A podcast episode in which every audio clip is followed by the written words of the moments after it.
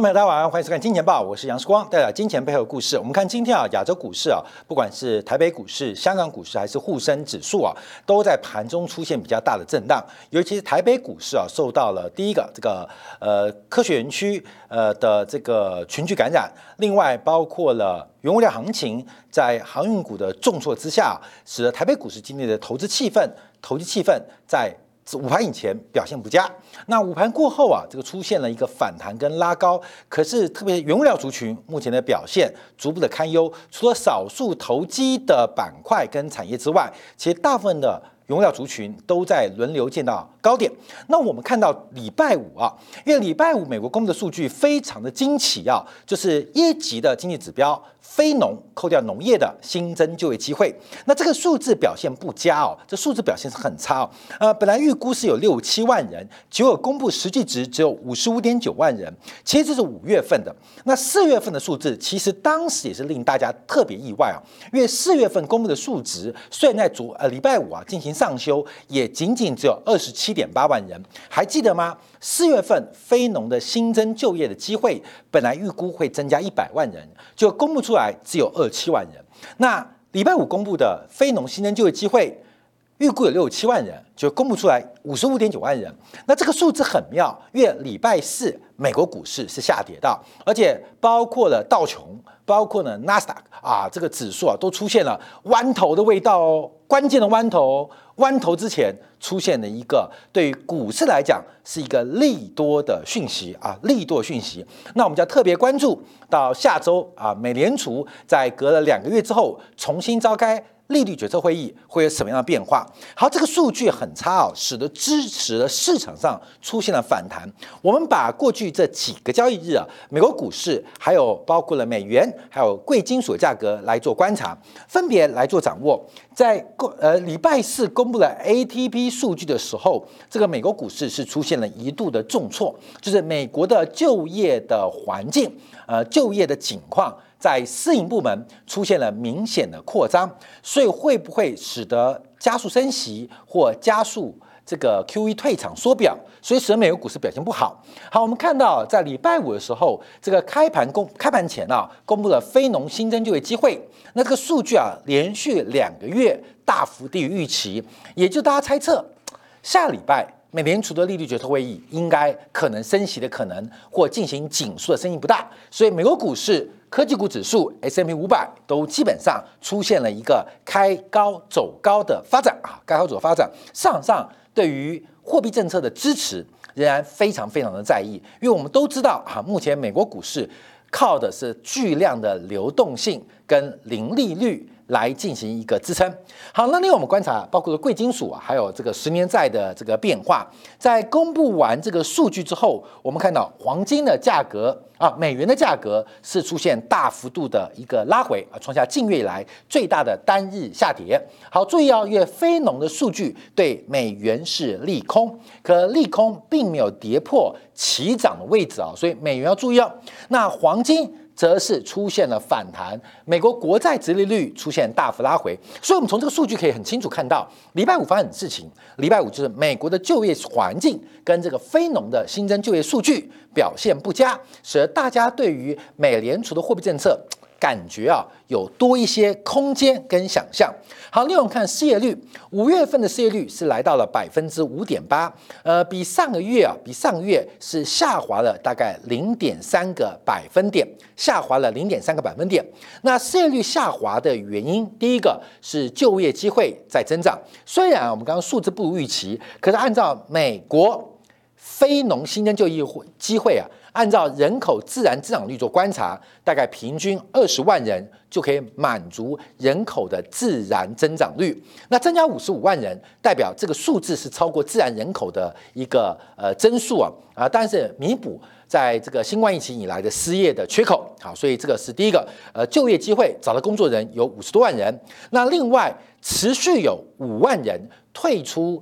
找工作的劳动市场的劳动大军行业，所以分母变小，分子啊分子变小啊，那分母啊基本上也做了改变，就是失业的这个分子变小，然后另外这个呃在找工作的人也变小，所以使个数值是出现了一个变化。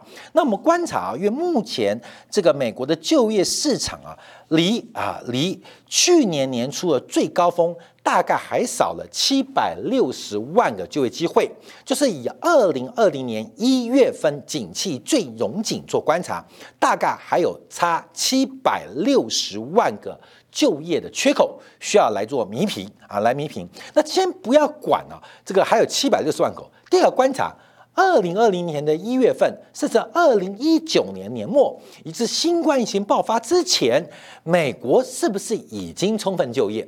美国是不是已经出现就业市场供给不足，也就是职缺？越来越多的发展，所以能不能回到去年一月份的高点啊？这要做观察哦。就七百六十万个失去呃的缺口，能不能补得回来？这样做掌握。可是从非农的新增就业机会跟失业率观察啊，基本上表现都不好。那另外要关注啊，就是目前美国的劳动参与率啊，竟然比四月份还持续做下滑。那这个劳动参与率很现实原因是新冠疫情之后，虽然美国目前逐步的复苏，可是仍然有大量的家庭照护的需求，不管是家庭有长者还是家里有幼儿，这种家庭。的这个照护需求仍然阻碍了这个闲置所谓劳动市场闲置劳动力加入劳动市场找工作，所以这个劳动参与率仍然是偏低的，仍然是偏低的，比过去的水准大约低了有将近两个百分点，有两个百分点啊，三亿人嘛。一个百分点就是三百万嘛，所以两个百分点大概就是六百万人，大概差了大概六百万人，就跟过去啊新冠疫情之前大概还差了大概有六百万的。人口啊，这六百万人就是本来在高在劳动市场找工作，但因为新冠疫情的关系，这些人就不找工作了。那不找工作主要解读原因是，第一个是家庭照顾需求很大，婴幼儿还有老呃长者。另外有一部分就他们不想找工作啊，为什么不想找工作？等一下我们做个解释啊。因为美国目前的这个职缺的数字是仍然非常非常大。好，另外我们观察一下市场利率。好，这个名目利率啊，就是十年期国债从一点六三掉到一点五六，一点六三掉一点五六，基本上大概掉了呃八个 BP 不到啊，大概七点多个 BP 啊，跌了大概零点零七个百分点。我们再把这个数字拆开来啊，基本上我们看到通胀预期连续第三个交易日是下滑的，从六月二号、六月三号、六月四号，每一天都是下滑两个 BP。那礼拜五比较特别的是。实质利率在礼拜四大幅反弹之后，礼拜五是出现急剧的收缩，所以我们看这个数据哦，关美在这一框这一框啊，来看看，就是我们在最近在拆解这个数字啊，通胀预期在六月二号、六月三号、六月四号，就是三四五三天都是持续性向滑，所以目前通胀预期创下了。创下了近一个月新低啊！再跟大家强调了，红色线在往下，通胀预期往往下，再次跟大家报告，商品市场或通胀交易它已经接近终了，已经接近尾声。所以你现在看到任何报价的走高，都是最后的展演。我们看今天新闻出来了，最近面板股大跌，面板股为什么大跌？啊，今天新闻出来了啊，五月份面板股是拉回很凶吗？都跌幅大概普遍在两成以上。今天新闻出来了，七月份面板的价格结束过去将近一年来的涨势，开始报价持平，甚至出现松动的变化。我们现在可以去看哦，报价持平是七月份报价哦，五月份面板大跌，五月份面板大跌，所以观众你注意到，所有商品市场价格，等到你看到报价。持平还没下跌哦，那股价跌在两个月前，跌在三个月前，所以观众不要以为说这个很多报价，很多商品市场报价，哎呀还在涨啊，还在走高啊，呃，基本上它会领先上反应，所以股价只要一开始跌，你要知道那相关商品可能是服务啊，像海运的报价，像是商品价格，大概已经要接近高点了。那为什么可以那么笃定？因为整个市场的通胀预期早就在五月十七号见到高点。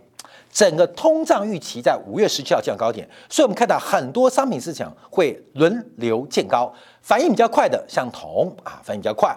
那像有的比较慢的，像我们看到面板啊，反应比较慢，七月份报价持平的，还会有更慢的哦。可是不管很快反应还是很慢反应，再次跟大家报告，通胀预期从目前。美国债市所传达出来的价格讯息是已经结束了。从五月十七以来，就是跌多涨少，通胀预期跌多涨少，在礼拜五的时候更创下新低。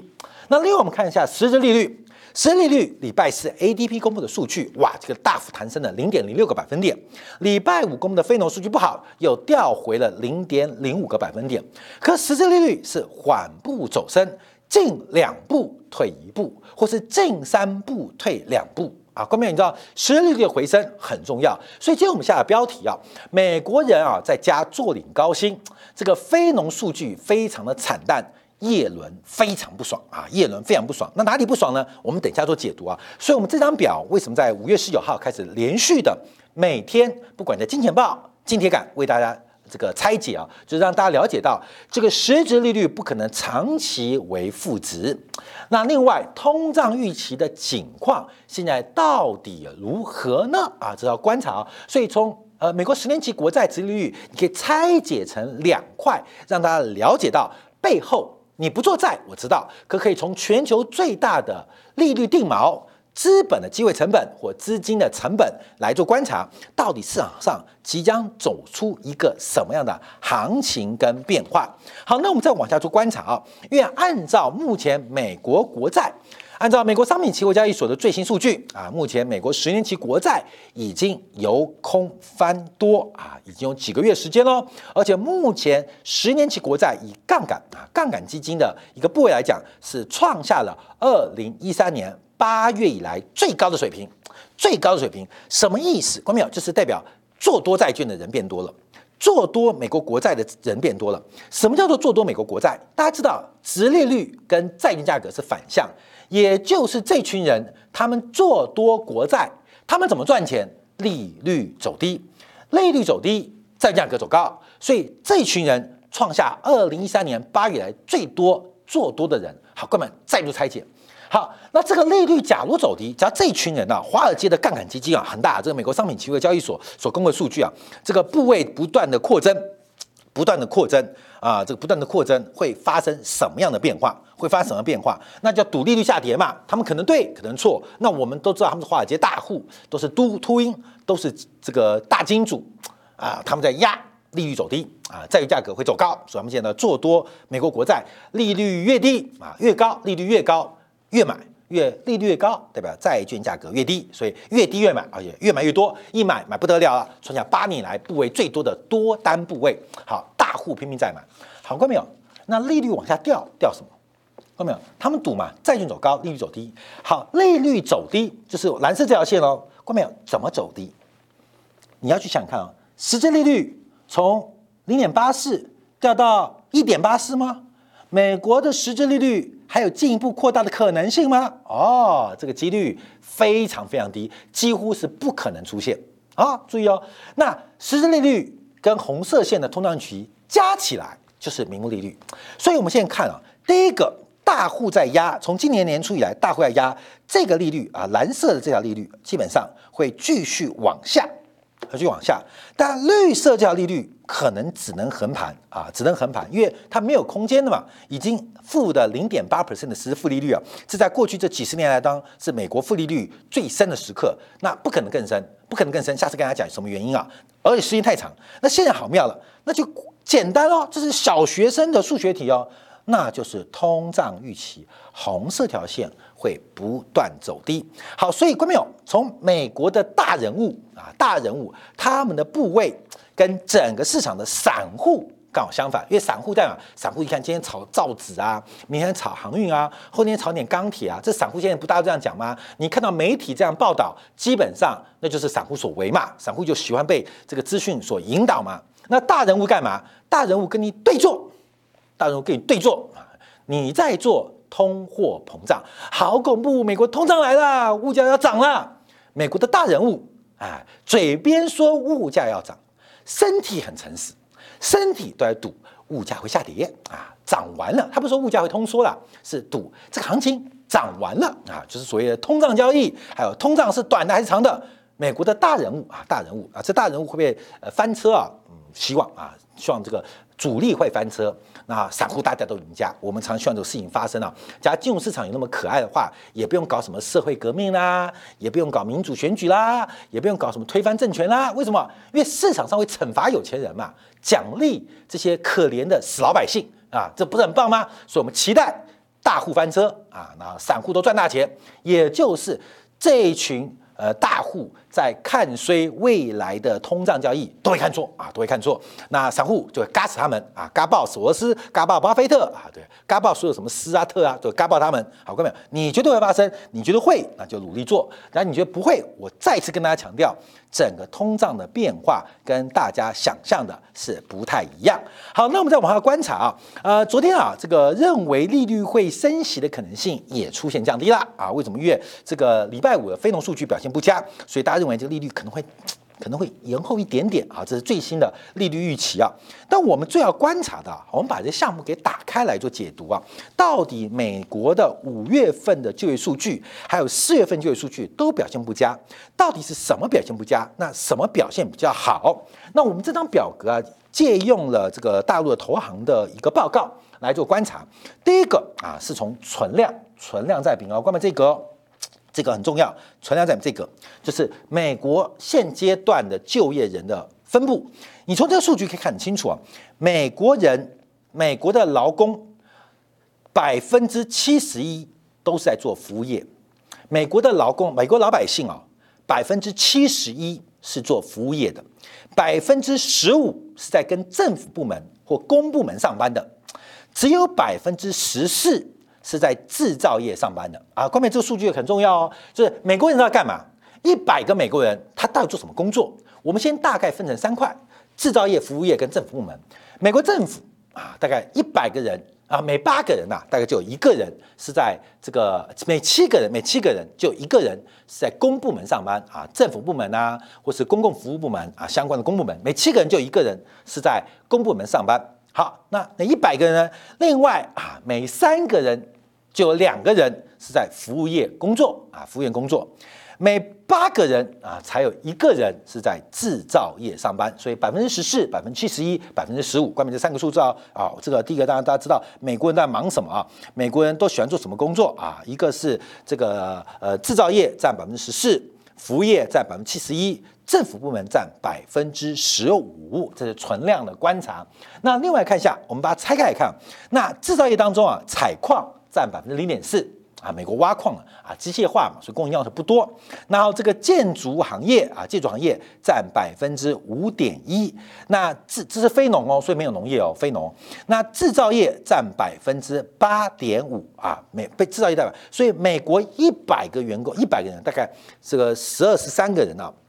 才一个在制造业里面做工作的在工作，那另外二十个人就有一个跟建筑业有关系，所以美国的房地产啊，对美国马美国的景气很重要，因为美国的建筑业它不仅创造很多就业机会，也会带来很多财富价值。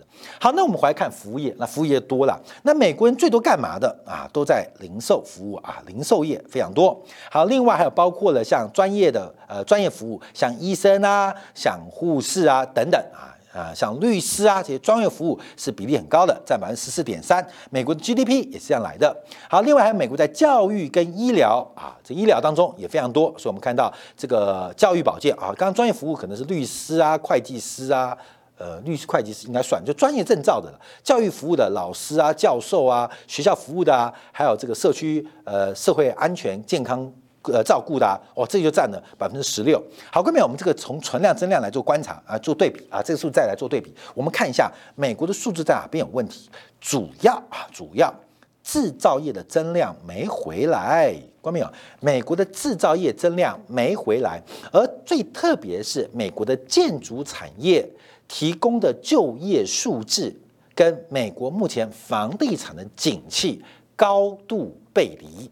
美国的房价不断的走高，但但受到原料影响，美国的房地产对于这个劳工工人的聘雇跟使用是非常非常低的。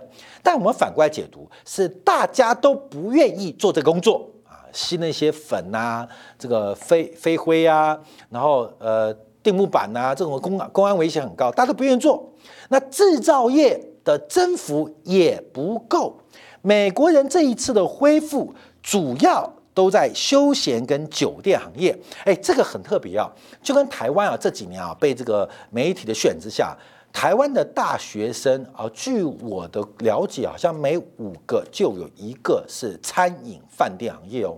台湾大学毕业生毕业最多的不是学半导体的，也不是学财经的啊，毕业生最多的就是厨师跟服务生。我不客气讲，就是每一个年轻人啊，都在小确幸啊，想开个小咖啡馆啊，呃，做米其林料理啊，看到没有？然后结果进了厨房，发现厨房好热，待不下去。然后开咖啡馆，发现呃开咖啡馆好难赚钱。事实上，这个就很妙，因为这个年轻世代啊，每一个人都有一些诗与远方啊小梦想。所以我们看到以台湾为例，台湾每年大专毕业生最多就是餐饮服务业啊，不知道服务谁啊，都反正都是呃学学饭店的啊，折折被子啊，那家里被子不折啊。啊，花钱念书去学折被子，呃，家里呃不帮忙妈妈做菜啊，花钱去学做菜啊，这就是这个社会现在很扭曲关系啊。所以最近我们看到台湾新冠疫情很严重，很多说我选错科系了，我选错科系了，因为饭店倒光了，餐厅营业不了，我到底找什么工作？关没有？这还不错，新冠疫情对这些人是好事啊，一棒把你敲醒。我跟你讲，你迟早也是要换工作的，没有那么多餐饮跟酒店行业，你懂吗？啊，没有那么多服务行业。好，那美国主要增加的都是这个工作，这主要是越轻松嘛，穿的漂漂亮亮。好，那这是我们往下观察，因为按照目前六月四号为止，全球主要呃这个接种的国家，美国排的很前面哦。我讲新冠疫苗，截至到上礼拜五为止啊，美国每百人的接种量已经接近一百剂。啊，这是个平均值的概念，也就是美国人至少可以讲，超过三分之二的人都应该已经打过疫苗，可能一针或是两针，所以美国的疫情接种应该已经逐步的接近。尾声，那我们也知道，因为新冠疫苗啊，只要接种超过七成以上，就形成了一个社区隔离的环境，这个病毒的传播链就断掉了，所以也就等于是新冠的病毒对美国的影响应该完完全全不应该了。接近尾声啊，接近尾声。好，那既然都接近尾声，为什么不找工作呢？我们看到在礼拜四啊，美国独立企业联盟公布了，美国百分之四十八的中小企业目前仍然有缺工问题，而这个缺工的比例是创下历史的最高。那大家都知道为什么？因为美国的救济实在太多了，拜登作为一个民主党左派政府发的。补贴金实在太多了，使得大量的低阶的劳工基本上不愿意回到就业市场，不愿意回到就业市场。好，所以我们看到另外现象就出现了，就是美国的非农的平均的工时薪资每小时赚多少钱？每小时听到很羡慕哦，美国啊，扣掉农业啊，平均时薪。三十块美金啊，这历史新高。三十块美金换成台币啊，像二十七点五嘛，算二十八块，好不好？大概平均每小时赚八百四啊，赚八百四。三十块美金，只要用人民币来算的话，每小时大概赚两百块人民币啊，赚两百块人民币。哦，我们就美国人真是爽歪歪哦！一小时的工作等于我们一天的工作啊，一小时工作可能等于我们两天的工作。他只要做一小时啊。吃饭也算哦，他吃饭啊，我们就赚到一，就等于我们赚一天薪水啊。好，各位，这显示什么数据啊？大家最害怕的是工资推升的通膨胀。这个通膨有三大种：供给推升、需求推升，还有海外部门的影响。那供给推升当中最重要的一个推升有坚固性的是工资通膨。但美国会不会追工资通膨？目前大家观察啊，这个工资通膨速度越来越快，这是很多人观察美国可能通货膨胀会持续。而且加大甚至失控的可能。好，观众朋友，看这数据有点像哦，美国的工资越涨越快哦。啊，我们不要作为啊这个就是这个呃知识上的天才，生活上的白痴。看到没有？美国每小时工资三十块美金，平均哦。你觉得美国能够干什么事情？每小时三十块美金的工薪时薪，你认为美国的制造跟服务业有竞争力吗？美国现在拜登要准备搞这个二点三兆的基础建设，当然这个已经撞墙了。这个今天礼拜一要最后谈判，再谈判不过去的话，就要拖到下半年十月份以后新年度啊。美国二点三兆基础建设，那基本上都被美国人给吃光了啦。你懂意思吗？这个这跟我们那个北宋南宋一样嘛，这光是兵就把预算给吃完了，你知道吗？那知道这个盖一个高速公路啊，一百亿啊，八十亿是付给。盖高速公路的工人们，美国这种工薪、这种薪资啊，这种时薪啊，你说要有坚固性的通货膨胀，不可能啊，各位没有？不太可能啊，不会发生，因为这种时薪，不管是对于东亚国家，甚至对于西欧部分国家来讲，它的劳动成本实在实在太贵了，实在太贵了。好，根本，所以我们讲说，它会持续增长，你要用尝试想，长啊。再涨啊！每年涨百分之三，每年涨百分之五，每年涨百分之十，好不好？后面有？美国的每时薪从三十块涨到六十块，可不可以？涨到六百块算了？你觉得有可能吗？当美国的工资不断走高的时候，它的替代效应跟海外的供需会再度逆转。所以啊，这个工资推升的通胀啊，基本上必须要有生产力。在背后支持啊，背后在支持。那美国有没有生产力呢？好，看没有？我们把这个热点图打开来看，到底什么工资在涨啊？什么工在涨？好，我们先看下一张图啊。下一张图，美国这次工资涨最大的叫做休闲酒店啊，看没有？你没有听错哦，就是酒店，酒店对啊。什么酒店很贵，你知道吗？啊，看没有？什么酒店一小时可以赚一千块？什么酒店可以一小时赚一万块？哎，那就是阿公店了。各位，懂是吗？所以美国现在，我开个玩笑，美国工资假如要真的大幅成长，那最重要的就是从这个酒店去那个酒店上班啊，从那个酒店去那个酒店上班，从折棉被把升级到把棉被搞乱。各位懂意思吗？都是酒店哦，一个是折棉被啊的酒店，一种是把呃棉被搞乱的酒店啊，看到没有？什么意思？啊？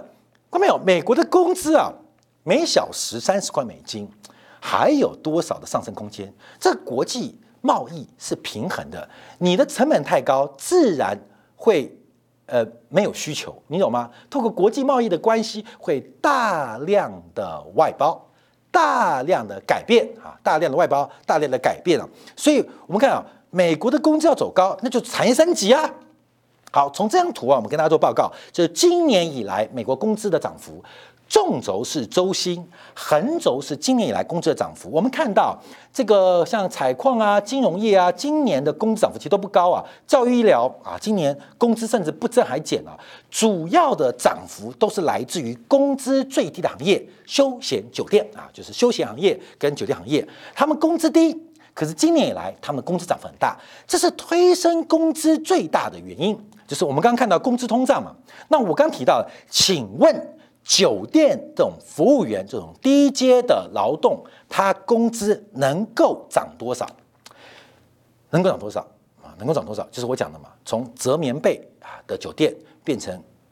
棉被搞乱的酒店啊，基本上那他的工资可能会走更快，带领美国工作高，也就是美国的男人女人全部投身色情行业啊，情色行业，人与人的连接啊，基本上这个美国人专门干这个事情，那美国工资就很走高。好，各位朋友，我们再讲一遍，哎，来来来，时光讲的快，你听没听到？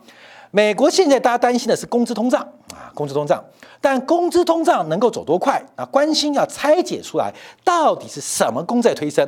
那主要推升工资的是来自于低端的服务业在推升工资，而真正具有生产力提高的行业，并没有见到工资提高，这是变成一个很妙的变化，就跟最近股市的发展一样，绩优股不涨，净涨投机股啊，净涨投机股。那认真上班啊，认真上班没有用，穿这个 OL 啊，上班穿衣服啊，呃不上上班那穿衣服啊，上班的没有糟糕，你每天搞死啊，累死，每天烦死，把脑力烧坏，头发都白了啊，基本上薪资没有涨，把衣服脱了，把衣服脱了，工资就涨了，看到没有？这很现实啊，这是美国目，那会这样吗？有没有？会吗？当然不会嘛。当然不会嘛。所以事实上，美国的工资通胀，其实在我们的预期当中是没有持续性的，是没有持续性的。好，所以观众朋友，我们看到了为什么华尔街的金主，昨天晚上我才把《华尔街之狼》再看一遍。啊，为什么？因为我要调查嘛，那我不可能用肉去调查嘛，我们只能用电影去观察。那美国的休酒能不能提高？看《华尔街之狼》啊，李奥纳多演那一部嘛，那他对于把床单搞乱的酒店有巨大的需求啊，有巨大的一个这个需求啊。好，看没有？这一群人在干嘛？在赌不会通胀啊，在赌不会通胀。所以这个故事又反过来哦，就是你想从折棉被到升级到。搞乱免费，我们以薪资来讲哦，那产值就变高了，收入会变好了，好，看到没有？可是这群买家 buyer 他们认为不会涨啊，不会涨，他们跑来放空了这个工资，放空了通胀预期。好，最后我们要跟大家报告，因为美国包括工厂订单啊，这个四月份意外的减少，主要原因也是因为零件缺货跟找不到员工，所以工厂订单整个供应链都在减少。好，最后我们要提到啊，叶伦生气了。啊，叶伦生气了。叶伦呢？啊，这个周末讲的话就很吓人。呃，在解读拜登的四兆的一个扩张刺激计划当中，他提到了，主要提到了，这可能会引发短期的通胀跟更高的利率。这实际上对美国有利。如果我们最终利率环境略有上升，这实际上对美国社会跟联准会而言都是有利的，都是有利的。过去十年来，我们一直跟过低的通胀。跟过低的利率做斗争，我们希望回到正常的利率环境。好，这个利率不仅影响金融资产的定锚跟价格，更重要是在各种贷款当中，一旦利率走高，那很多劳动者就被迫要回到劳动市场来寻求工作的机会。当然，利率走高，企业聘雇意愿会降低。可是，可是。找工作人变多，需要找人变少，这个工资就自然就消失了嘛。所以事实上，叶伦的讲法非常特别。在下一拜美联储利率决策会议之前，他先放了一句话啊：正常的利率环境是好的。那叶伦给鲍威尔跟美联储的理事们到底放出什么样的暗示？各位要了解啊，美联储的利率决策会议当中，联邦。各联邦分行的总裁通常是比较鹰派的啊，因为他们是美联储内部爬升的。可是美联储的那些理事们，他是由政呃总统任命的啊，经过国会的这个认同的，他们比较讲政治，所以他们通常比较鸽派。所以通常啊，在美联储的会议当中会有拉扯，就是鹰派的地方分行的这些行长会比较鹰，那中央的理事会比较鸽。啊，一个是内部学院派的啊，呃，美联储升上来的；一个是美国总统提名的，呃，拜登提了啊，川普提了，对吧？塞满，他们比较有政治压力，所以是鹰鸽之间。而耶伦出来讲话，似乎在扫除鸽派他们心中不敢讲出来的声音。好，所以关面我们从这个非农的数据啊，还有通胀预期啊，做观察，这个非农的数据，时光再度抱有非常大的。疑问非常大的疑问，尤其啊，这个数据是在美国股市的形态出现之前公布，所以我们可以静观其变。下个月份的非农数据又会有什么样的表现？而最特别的是，在他提到耶伦，美国财政部长管美元哦，提到利率要回到正常水准之下，这个周末 G7 七大西方工业国家也同时通过了。最低全球公司税制的决议即将在下个礼拜、下个月送交 G 二十峰会来一起讨论。一个是加息，一个是加税，这背后代表什么样的故事？我们知道，政府的税收结构变强，会有利于财政的持续性，变相会有利于当国的货币。加息会有利于货币的报偿，有利于货币的稳定性。加税、加息就在这个周末同时得到一个巨大的转折，代表什么变化？我们这样广告，还从美元还有全球最低公司税制百分之十五的这个决议来聊一聊，到底对市场下半年会有什么样影响？休息马上回来。